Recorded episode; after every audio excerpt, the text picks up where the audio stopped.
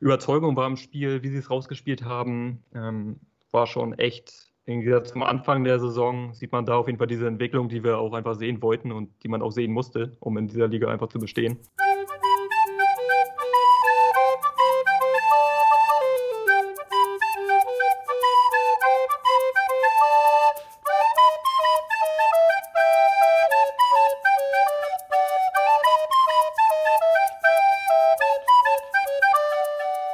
Ist Samstagabend, knappe drei Stunden nach Abpfiff in Ingolstadt. Der VfB hat den nächsten Punkt gegen den Klassenerhalt oder für den Klassenerhalt gegen den Abstieg so rum gesichert, erkämpft.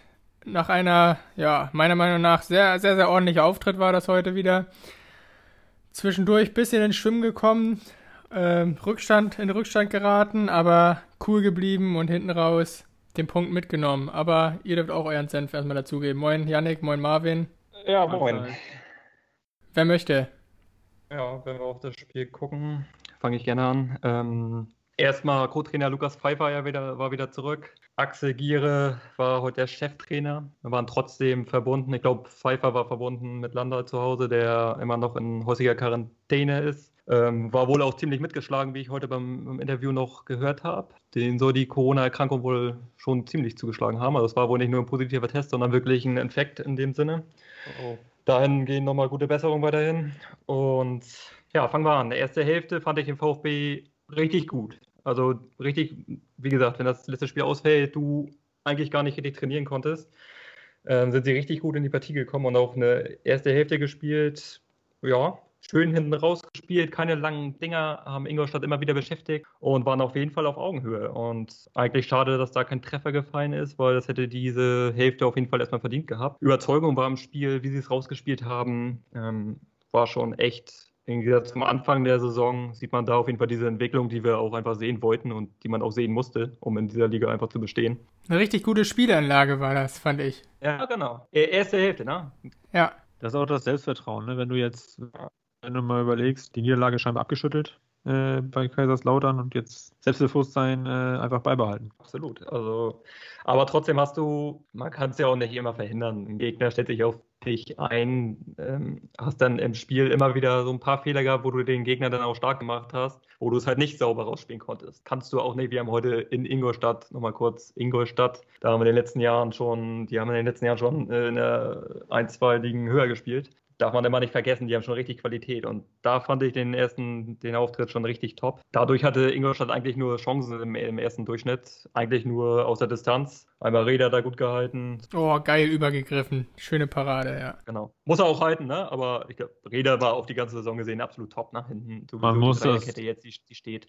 Man muss das ja auch immer in Relation auch zur Vorbereitung äh, setzen. Ne? Wir wussten ja eigentlich erst am Dienstag, meine ich, Bescheid, dass wir überhaupt das Spiel also, dass man überhaupt anreisen muss und das Spiel dann auch spielen kann. Das sind dann ja auch bis zur Abreise irgendwie nur drei Tage gewesen. Also, mit dem Hinter Hintergrundwissen ist es wirklich stark, sich da ja. so gut zu präsentieren. Ja, und du hast es der Truppe auch nicht unbedingt angemerkt. Also, die waren da von Anfang an, wie Janik gesagt hat, erste Halbzeit sofort gut im Spiel, mit einer guten Spielanlage, Ruhe. Auch den, äh, das, das Pressing und den Druck, den Ingolstadt ja. ausüben wollte, gar nicht aus der Ruhe bringen lassen. Also, das war schon sehr, sehr ordentlich wie gesagt, hatten, auch, hatten ihre Chancen auch. Ne? Äh, Röser, das eine Mal spitzer Winkel, hat er nicht mehr rumbekommen. Dann Detas im Strafraum hatte noch ein, eine gute Chance auch zum Anfang des Spiels. Chancen waren dann natürlich nicht on master, aber sie waren da. Ähm, und VfB hat sich immer wieder vorne auch äh, gezeigt. Ähm, zweite Hälfte war dann leider nicht mehr so doll, müssen wir, müssen wir da ehrlich sagen. Ne? Ich weiß nicht, Malte, wie du es gesehen hast. Ich fand es recht passiv. Du hast vorne, äh, auch dieses Rausspielen haben wir ganz selten noch gesehen. Ne? Es waren lange Bälle nachher dabei, die eigentlich irgendwo hingegangen sind, nur nicht zum eigenen Mann. Phasenweise schon wirklich auch äh, in der Phase, wo dann nachher das 1-0 fällt durch, durch Kutschke, wo wir äh, außen auch einfach pennen äh, mit Boland, wo er einfach nicht, wo er die Flanke nicht verhindern kann. Und dann ist Kutschke natürlich vor Gruppe und vor Räder am Ball und dann klingelt das. Ist das mal wieder ein Kraftthema, dass wir einfach dieses, dieses Tempo nicht über 90 Minuten gehen können oder hat Ingolstadt sich ah, vielleicht auch im, im, in der Halbzeitpause ja, besser darauf eingestellt? Ich glaube schon, dass Ingolstadt da schon einen großen Schritt nach vorne gemacht hat, weil wir immer noch über Ingolstadt reden, die richtig Qualität haben. Das darf man immer nicht vergessen, da müssen wir immer wieder in Relation sehen. Und da ja, hat man dann schon gesehen, dass die wirklich wahnsinnige Qualität dann auch haben im Spiel, auch mit dem Ball und dominant waren und druckvoll waren in der Phase. Und trotzdem hat der VfB nicht aufgestockt und immer weitergemacht und versucht auch vorne äh, dann Akzente wieder zu setzen. Dann Steinwender gekommen für C hier. Da habe ich ja sogar beim Wechsel Watsi hier raus. Oh, eigentlich relativ ordentliches Spiel gemacht. Ähm, aber das war natürlich dann auch wieder ein Zeichen. Die Taktik ist dann in, in dem Sinne wieder aufgegangen. Steinwender ja, hat dann in der 78. Ähm, ja, überragend gemacht, ne? Cool geblieben vom Tor. Äh, Thiel die Vorarbeit. Apropos Vorarbeit, überragender Pass und da hören wir jetzt mal direkt selber rein, was er dazu gesagt hat. Äh, ja, ich bekomme, glaube ich, den Ball von Sven und drehe auf und sehe halt nur, dass Kadi durchstarten möchte und chippt den Ball über die Kette und dann ist er alleine vom Torwart und macht das dann auch sehr, sehr gut, indem er den hebt über den Torwart. Ja, kann so einfach sein, Fußball manchmal. Genau, aber davor war, war auch noch die Umstellung, dass Thiel überhaupt im Zentrum war. Ähm, hat mit dem Wechsel zu tun gehabt, dass Riebler reingekommen ist für Boland, der heute nicht ganz so präsent war, wie ich fand. War nicht sein bestes Spiel heute. Äh, der ist fünf Minuten vor dem 1-1 rausgegangen. Rieble dann auf die linke Bahn und Thiel ins Zentrum gerückt. Ja, hat sich dann in dem Sinne ausgezahlt, würde ich sagen. Also mit dem, mit dem Ausgleich hätte ich nicht mehr gerechnet, muss ich ehrlich sagen. Ne? Also wenn du in so einer Phase eigentlich irgendwie ja, wo du passiv wurdest, wo du irgendwie vielleicht gedacht hast, irgendwie, irgendwie schaukeln wir das und dann kriegst du den, Gerät zu den Rückstand, hätte ich echt nicht mit gerechnet. Also Hut ab, so eine Moral dann zu beweisen und da nochmal zurückzukommen, auswärts in Ingolstadt, also.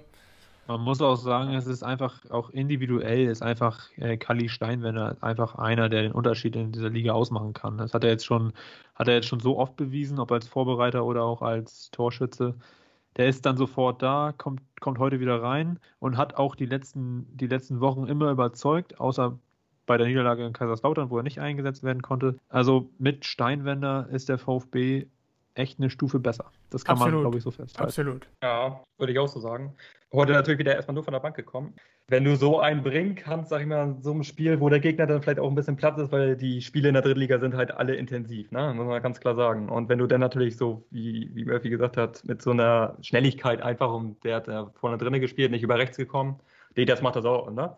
defensiv einen Tick besser wahrscheinlich als, als Kali. Deswegen hat er sich den Platz da rechts ergattert und ähm, so einen dann immer reinbringen zu können, ist natürlich auch eine Qualität.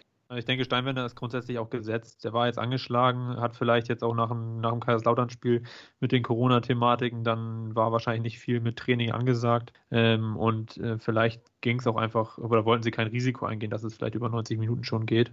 Und deswegen kam er wahrscheinlich erstmal von der Bank. Also ich denke, wenn der wieder fit ist, dann wird er auf dem rechten Flügel auch wieder gesetzt sein. Es gibt natürlich so viele Spiele, da musst du eh genau, durchtauschen. Genau. Aber ganz wichtig ist einfach, dass das Kollektiv beim VfB einfach funktioniert. Ne? Defensiv stehen sie Dreierkette hinten, absolut überragend mit, mit Rädern auch dahinter. Finde ich absolut, also, oder? Ja, absolut, absolut. Echt top. Gut, dann hatten wir ähm, Röser ist nachher rausgegangen, Benjamina rein. Dann hatten wir kurz vor Schluss auch die, die Riesenmöglichkeit. Äh, schön gespielt hier über rechts, äh, den Ball äh, Flankenwechsel über nach rechts zu, ich glaube, Deichi war es der den Ball flach rein und dann stand der Benjaminer. Und wenn der den mal kurz zum 2-1 noch reinmacht, dann gewinnen wir das. Habe ich auch kurz gedacht, ey, kurz gezockt Alter, schon. Ja. ja, ich war auch schon, oh, und dann geht der ja, ja. Bitte, aber also, na, Punkt absolut überragender und dann nachher noch die Chance gehabt. Äh, wen ich auch noch loben möchte, ist Sven Mende. Den äh, hattest du letztes, äh, letzte Woche ja schon gesagt, Malte, ähm, Spiel bei Lautern immer ein bisschen zu lang gebraucht, auch beim Gegentor sah nicht gut aus. Heute relativ oft einen Kontakt gespielt. Ähm, das hat sich, na, das wurde wahrscheinlich einfach angesprochen und den fand ich heute wirklich gut. Ähm, auch 85. noch ein taktisches Foul, wo der Spieler ja. vielleicht sogar durchgelaufen wäre. Absolut ja. überragend. Also für mich ja. top da auf der 6 gespielt. Müssen wir auf jeden Fall einmal vorheben heute. Ja.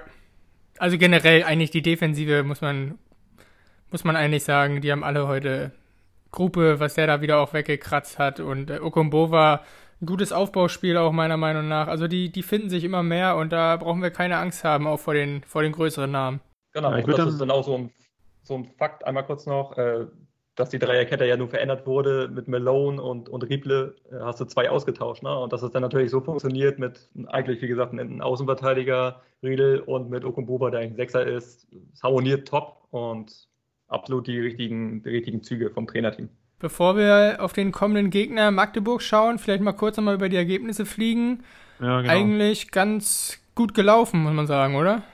Ja, also mir ist da aufgefallen, äh, zum wirklich zur Überraschung, das aus der Spitzengruppe, also Ingolstadt haben wir gesprochen, Dresden, beide nur Remis. Saarbrücken hat dann sogar in Mannheim mal richtig Haue bekommen, 4-1 verloren gegen Waldhof. Und auch 1860 hat in Köln bei Viktoria nicht gewonnen und 2-1 verloren. Ähm, da ist also richtig, richtig äh, Musik auch oben in der Tabelle. Das ist natürlich vom, vom, aus Lübecker Sicht sind wir noch ein bisschen von entfernt, aber auch meiner Meinung nach interessant und spricht einfach für die Ausgeglichenheit der Liga, dass da jeder jeden schlagen kann. Halle und Rostock, die morgen beide noch spielen, können dadurch richtig oben ran. Und Ferl äh, als Gegner von Halle morgen äh, mit drei Spielen weniger, äh, sogar rechnerisch möglicher Tabellenführer. Also es ist sehr, sehr, sehr wild, was da, was da so los ist. Aber hinter uns gute Ergebnisse. Lautern Duisburg, kein Sieger, unentschieden, gut für uns. Genau. Auch Magdeburg-Meppen, äh, auch, auch Remis am äh, Freitag schon. Ja.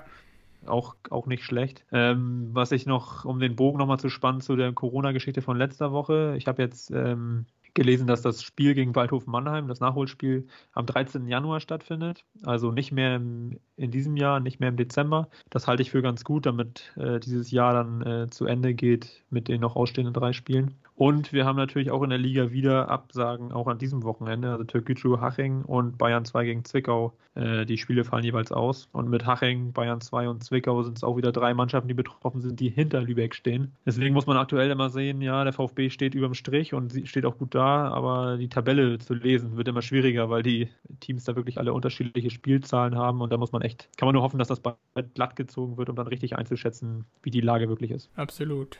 Ansonsten der kommende Gegner Magdeburg am Samstag auf der Lohmühle.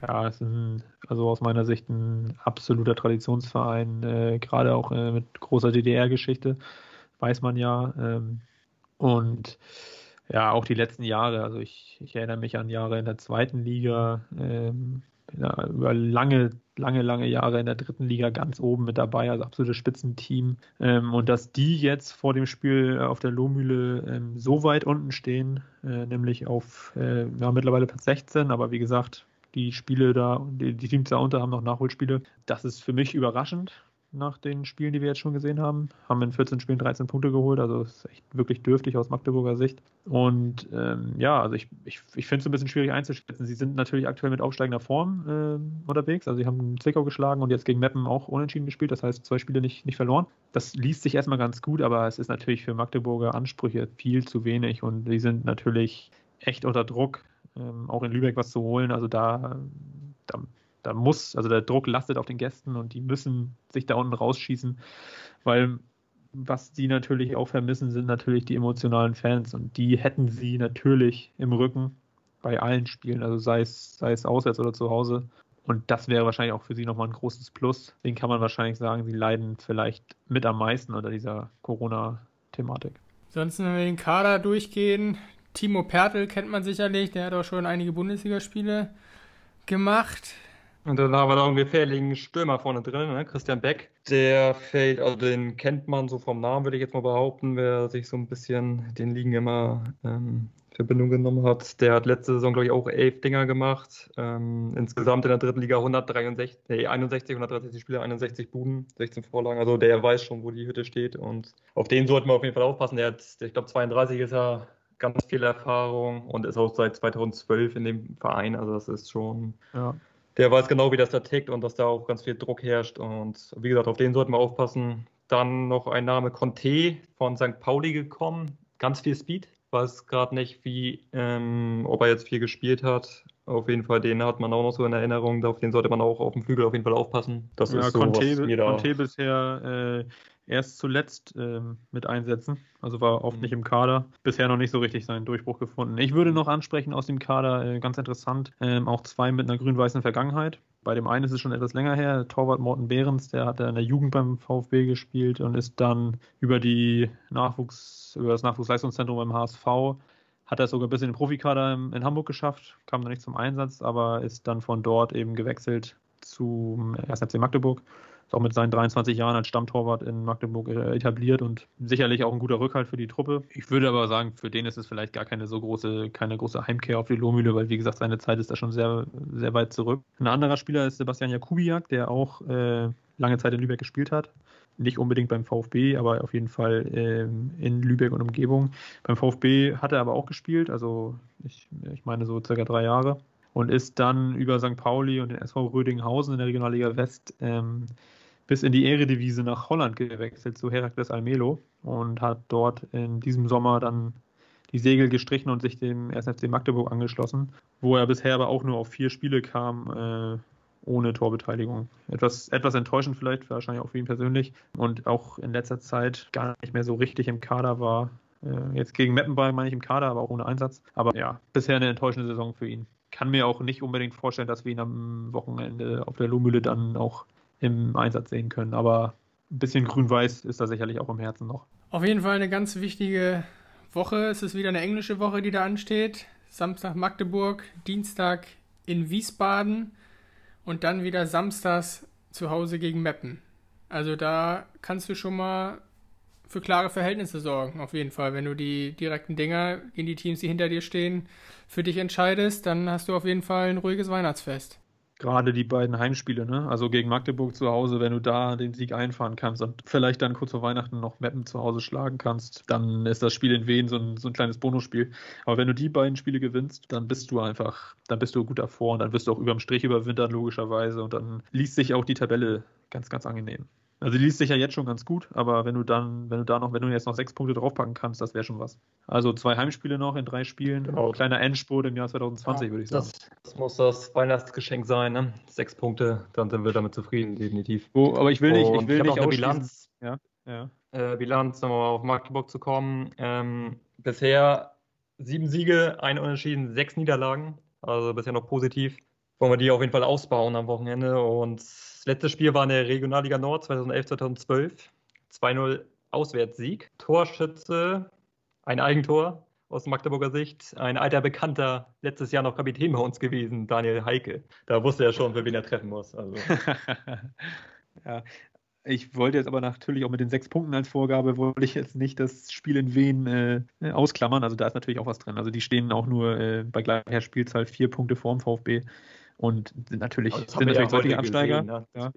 ja, aber du kannst ja, wenn du in Ingolstadt bestehen kannst, dann kannst du überall bestehen. Und da. Das wollte ich gerade sagen.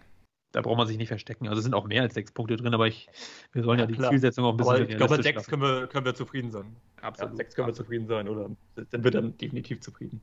Alles, was äh, on top kommt, ist umso schöner. Das klingt doch alles sehr, sehr positiv. Sehr, sehr schön. Schön weiterarbeiten. Ich bedanke mich bei euch. Habt ihr noch irgendwas auf dem Herzen? Wollt ihr noch irgendwas loswerden? Ja, technische Probleme habe ich. Ich habe ich hab die Hälfte nicht verstanden, aber passt schon. ja, war, war auch inhaltlich nicht wirklich doll. Also, Wie immer. Passt, passt schon. Ja. Ich, ich guck mal, was, was ich im Schnitt noch rausschneiden kann, damit wir einigermaßen erträglich sind für unsere Zuhörerschaft. äh, ja, Männer, dann, dann äh, genießt, die, genießt die Trainingswoche und dann geht's rein in, in die englische Woche. Absolut. Ja, man kann ja eh nicht so richtig planen. Können wir nur hoffen, dass da keine weiteren Fälle kommen und dass wir wirklich eine Woche durchtrainieren können und uns gut vorbereiten können. Ähm, in der jetzigen und dass Phase wir vielleicht, Zeit kann man das alles, ja. Ja, und dass wir vielleicht dann auch am nächsten Wochenende wieder in alter Frische unseren Trainer Rolf Landal auf der Bank begrüßen dürfen. Ganz genau. In diesem Absolut. Sinne wünschen wir der Schneemann-Community natürlich auch noch morgen, beziehungsweise wenn die Folge rauskommt, ja, vielleicht schaffe ich es bis Sonntag. Einen schönen zweiten Advent, bleibt gesund, passt auf euch auf und bis dann. Bis dann, bis Männer. Ciao, ciao. ciao.